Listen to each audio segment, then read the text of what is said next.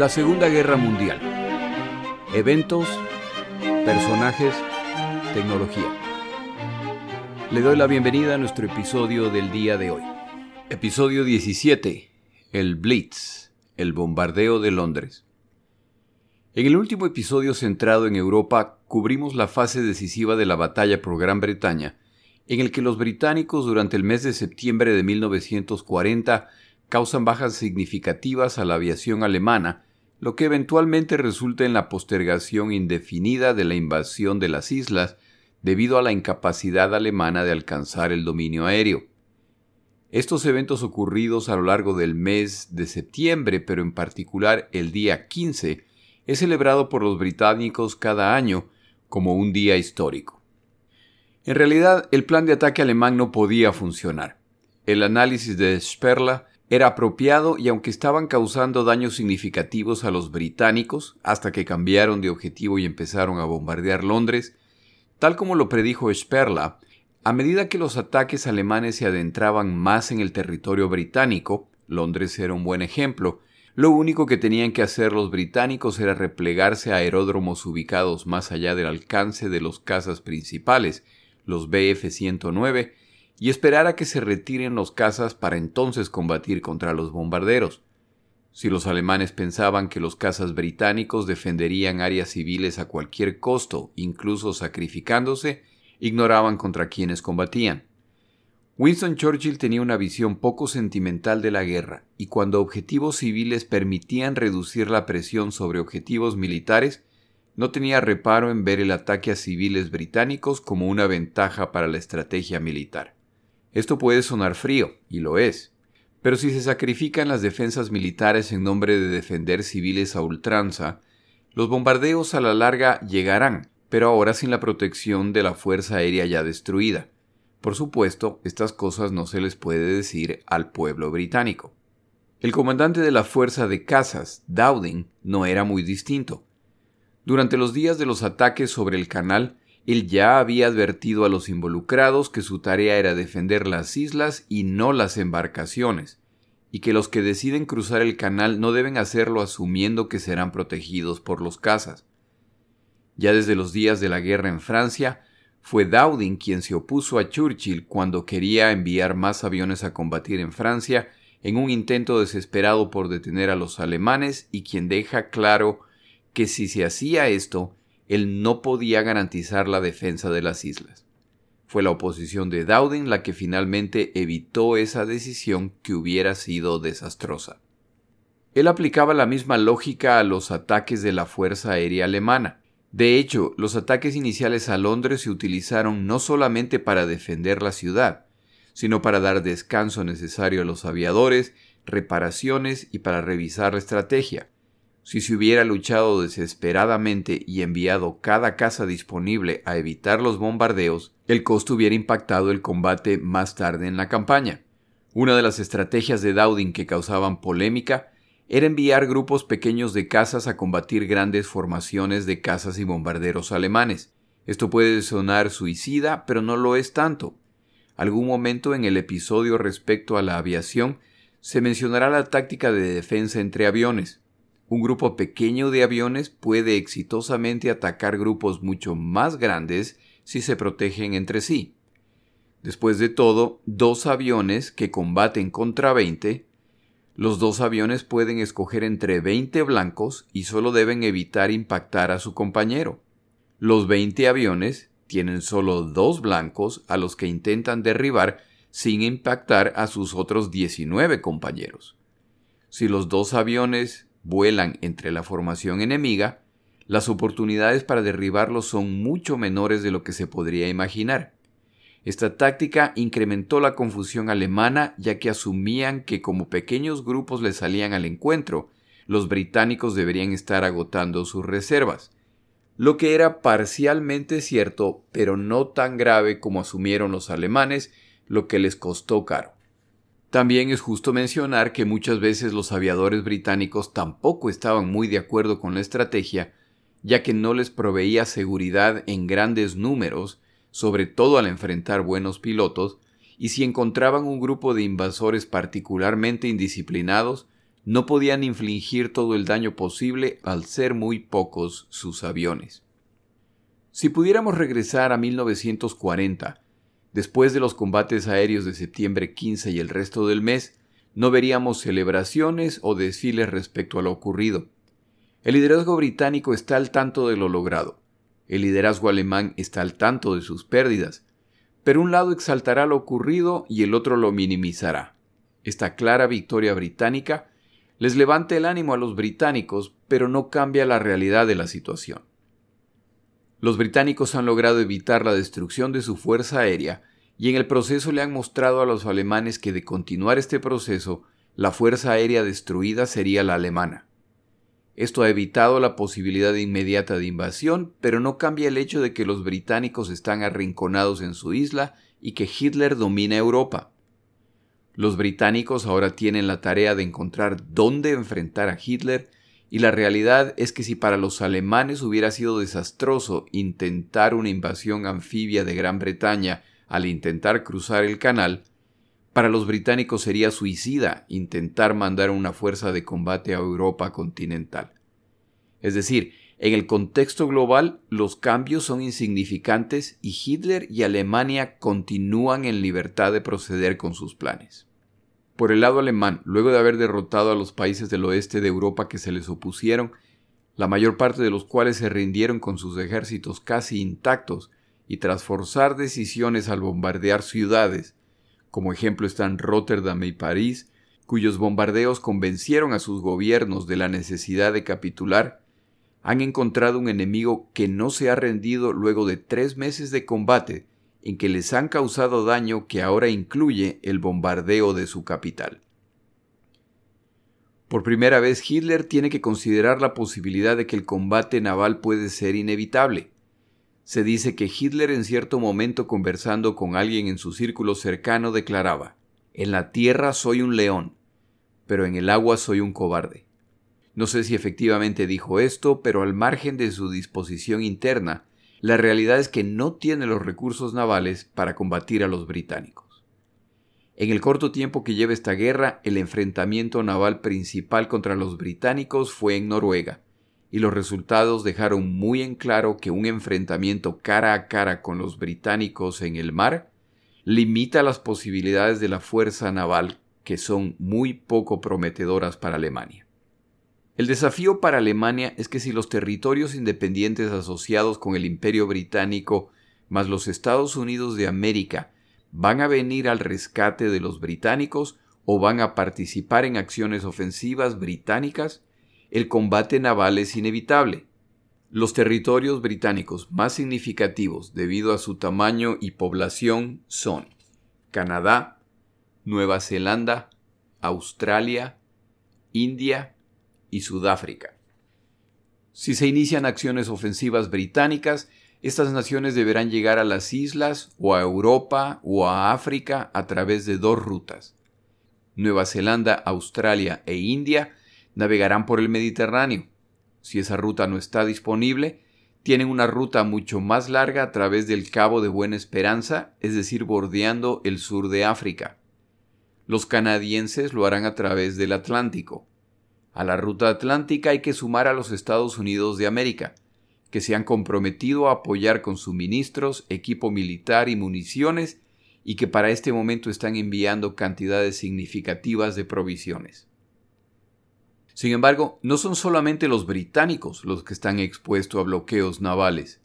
Churchill en sus discursos ya ha anunciado que planea implementar un bloqueo naval a Europa, el objetivo, por supuesto, es poner presión en el mantenimiento de las naciones que ahora controla Hitler y que reciben muchos suministros de otros continentes.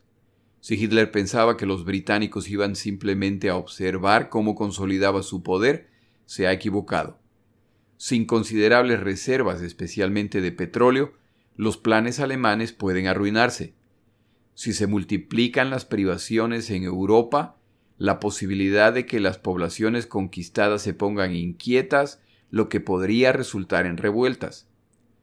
Winston Churchill en su círculo cercano ya ha expresado que si la situación de Europa continental se vuelve crítica como resultado de falta de productos o suministros, esto es positivo.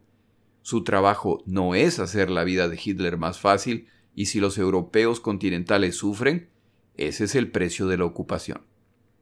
Afortunadamente para Alemania, el 27 de septiembre de 1940, Alemania, Japón e Italia firman el pacto tripartito, en el que se comprometen a una defensa mutua en una asociación que se conocerá como el eje. En el caso de Italia, esto es meramente una formalidad, ya que habían ingresado a la guerra ya en junio, cuando atacan a Francia, cuando ya habían sido invadidos y estaban prácticamente derrotados por los alemanes. Italia, por su ubicación geográfica privilegiada y como resultado de tener una fuerza naval poderosa, debería estar en capacidad de dominar el Mediterráneo, sobre todo ahora que la Armada británica tiene la función de proteger las islas y patrullar la costa europea. Si a esto se añade que los italianos han conquistado Libia y han decidido tomarse Egipto, una vez que completen este objetivo tendrán la situación bajo control y el cerco alrededor de Gran Bretaña se reducirá aún más, sobre todo cuando se controle el canal de Suez.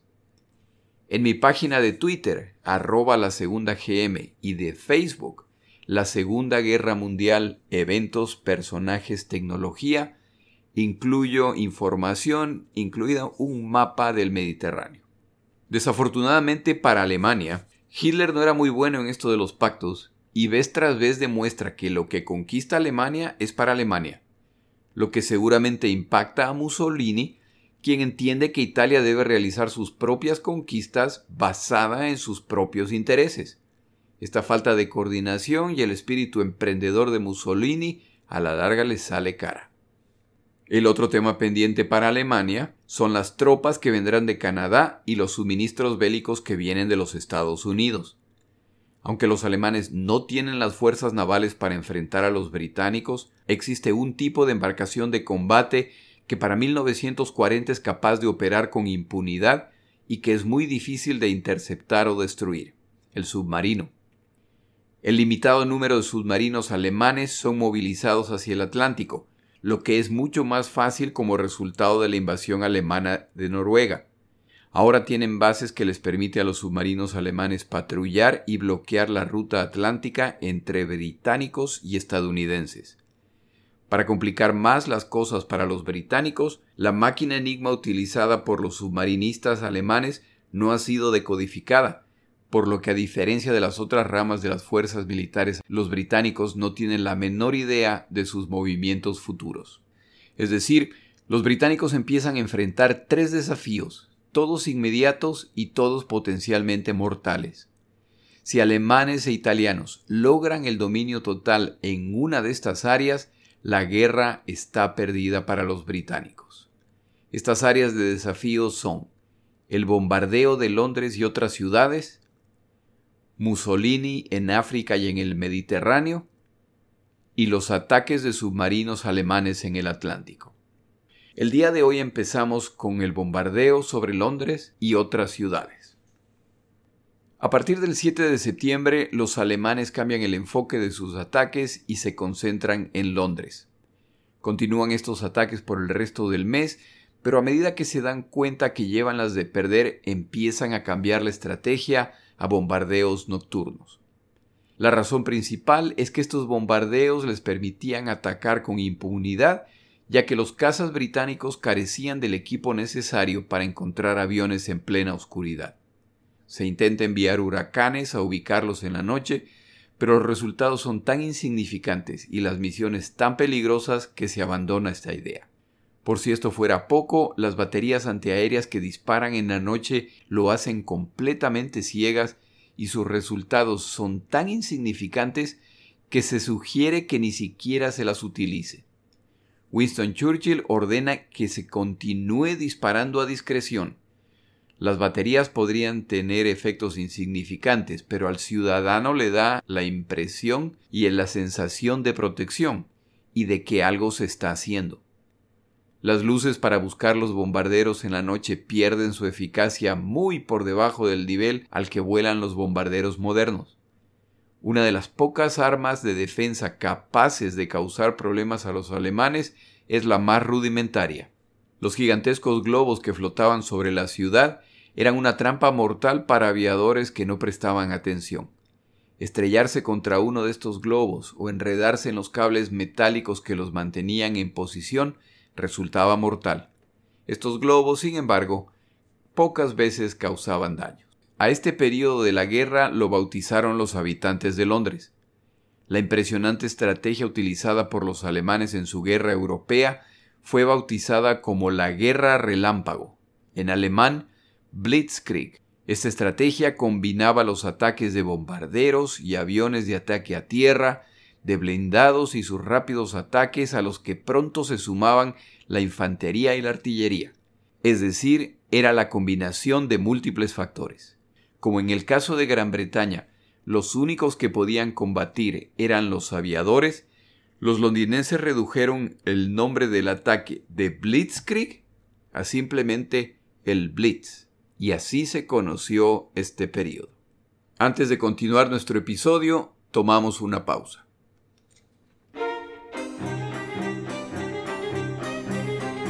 Palabras de Churchill.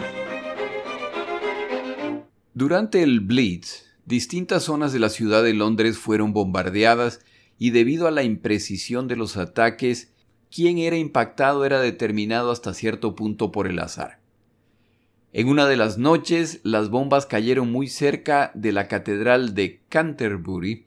El arzobispo, a cargo de la catedral, conversando con Churchill, expresó su preocupación por los bombardeos a la catedral y sus tesoros, a lo que Churchill respondió que toda precaución se había tomado para proteger la catedral, lo que es una verdad a medias, ya que no se podía hacer casi nada para detener a los bombarderos. Como el prelado insistía en saber qué se haría, en cierto momento le preguntó a Churchill qué pasaría si la catedral recibía un impacto directo. Churchill, seguramente cansado ya del intercambio, respondió en ese caso, mi querido arzobispo, sugiero lo interprete como una invitación personal del Creador. Seguramente ese fue el final de la conversación.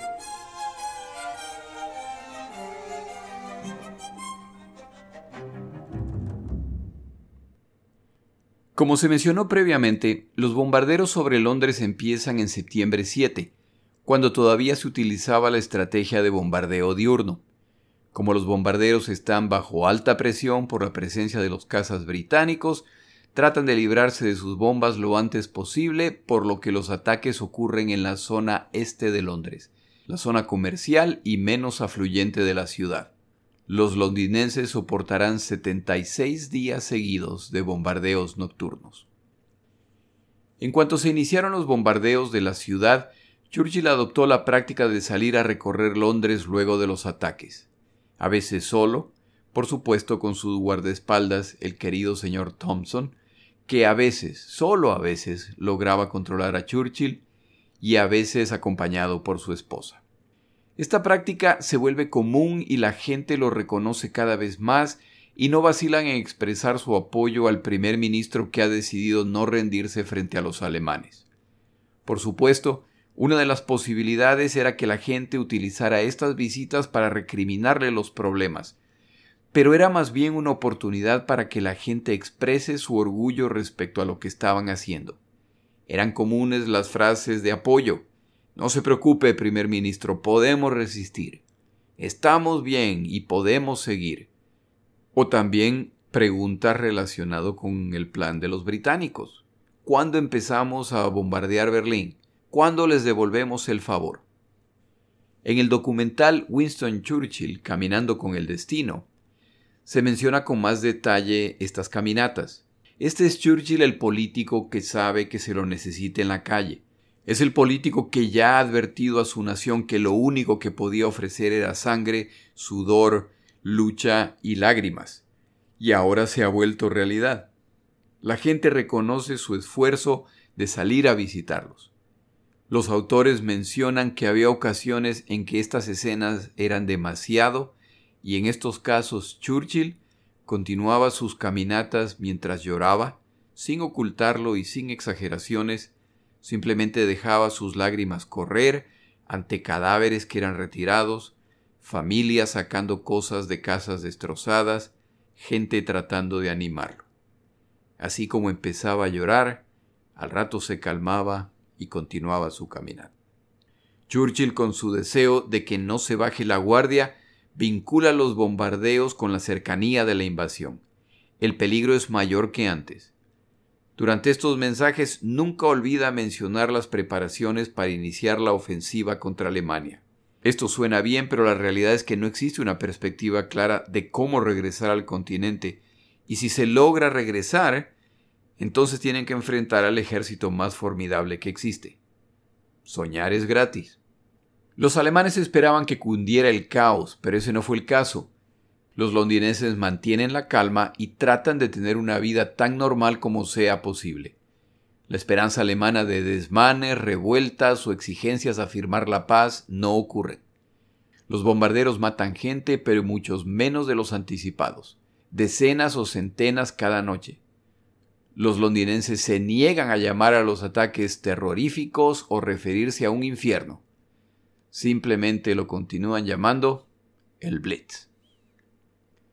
Meses antes de estos eventos, a finales de junio de 1940, y una vez que la invasión de Francia se ha consolidado, los alemanes instalan dos torres de radio desde las cuales transmitían señales de radio a equipos instalados en los bombarderos alemanes.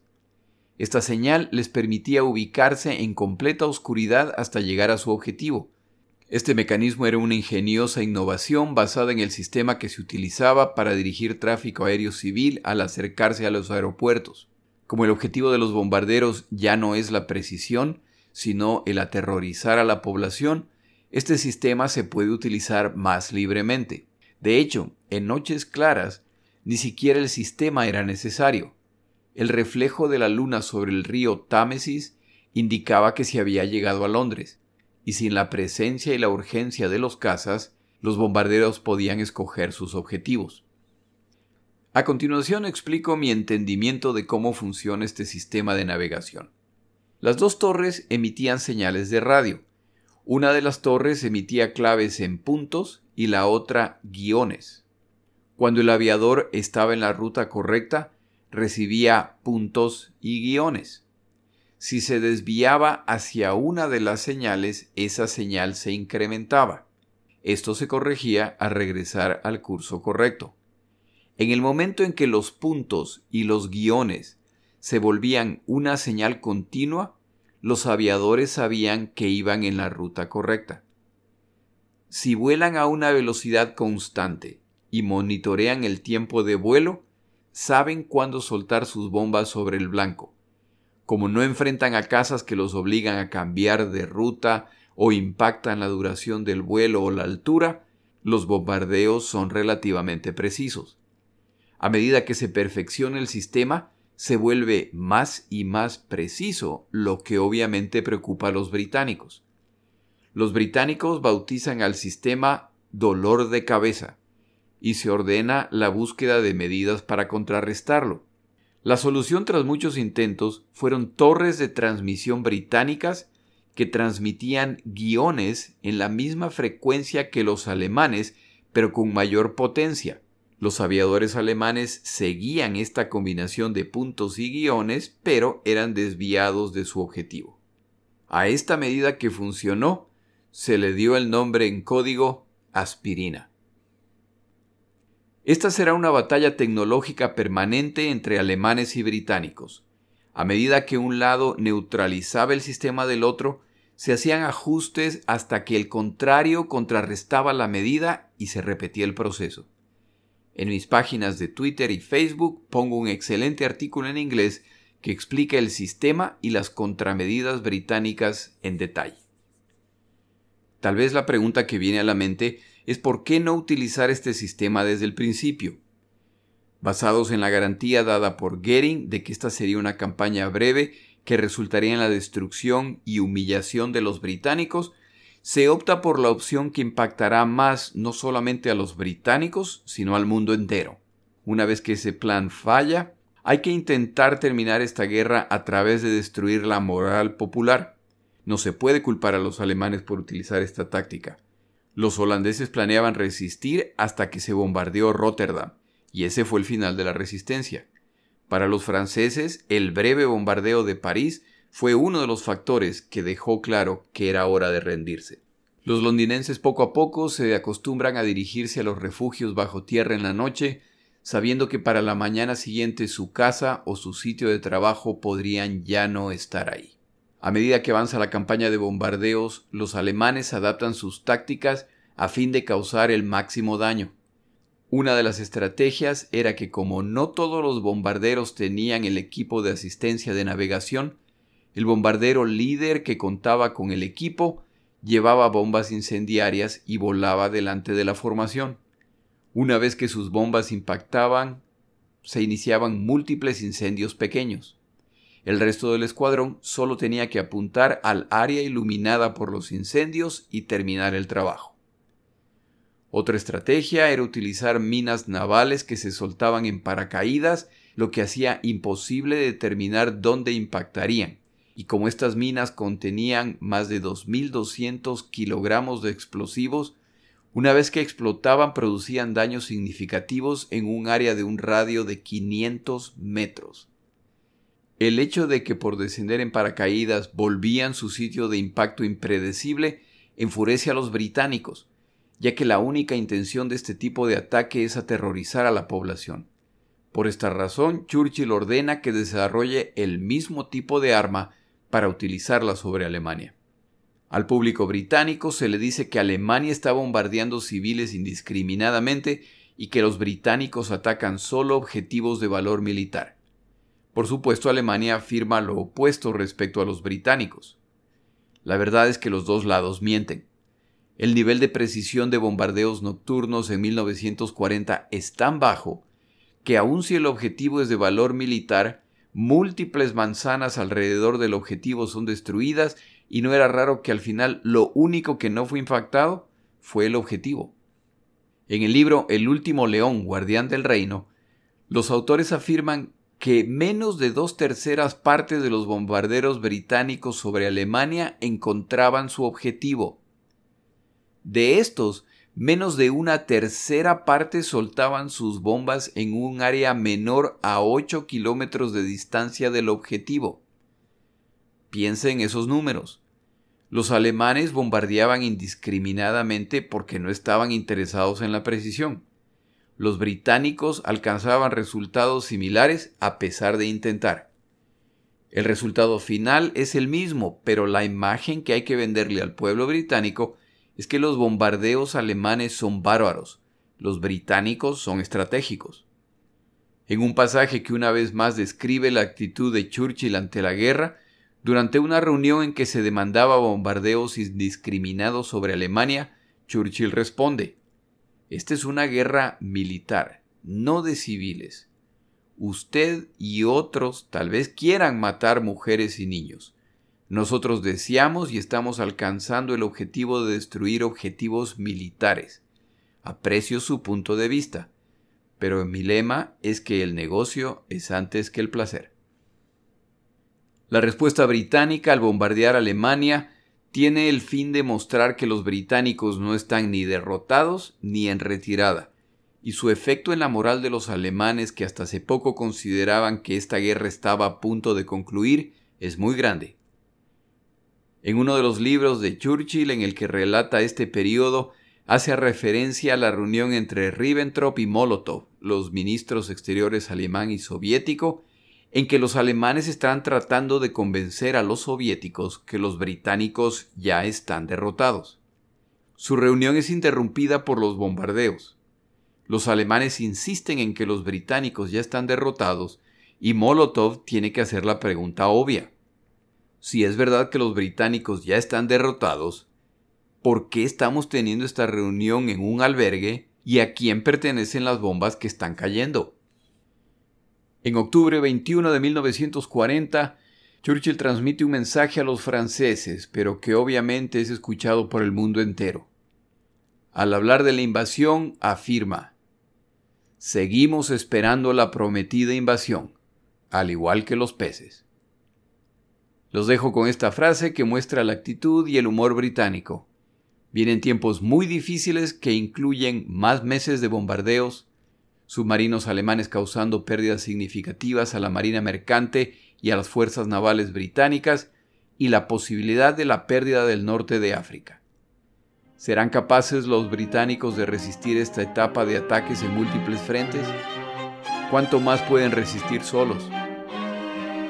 En el siguiente episodio hablaremos de la campaña en África y los ataques de los submarinos alemanes. Mi nombre es Jorge Rodríguez, gracias por acompañarme. Para información adicional respecto a este episodio, las notas de este podcast, que incluyen la narración de este episodio, así como acceso a resúmenes, videos, documentales y materiales adicionales gratuitos disponibles en el Internet, por favor vaya a Amazon y busque el libro La Segunda Guerra Mundial, Eventos, Personajes, Tecnología. Al comprar estas notas me ayuda y me apoya financieramente. Puede encontrar información adicional en mi página web, lasegundagm.com. Muchas gracias.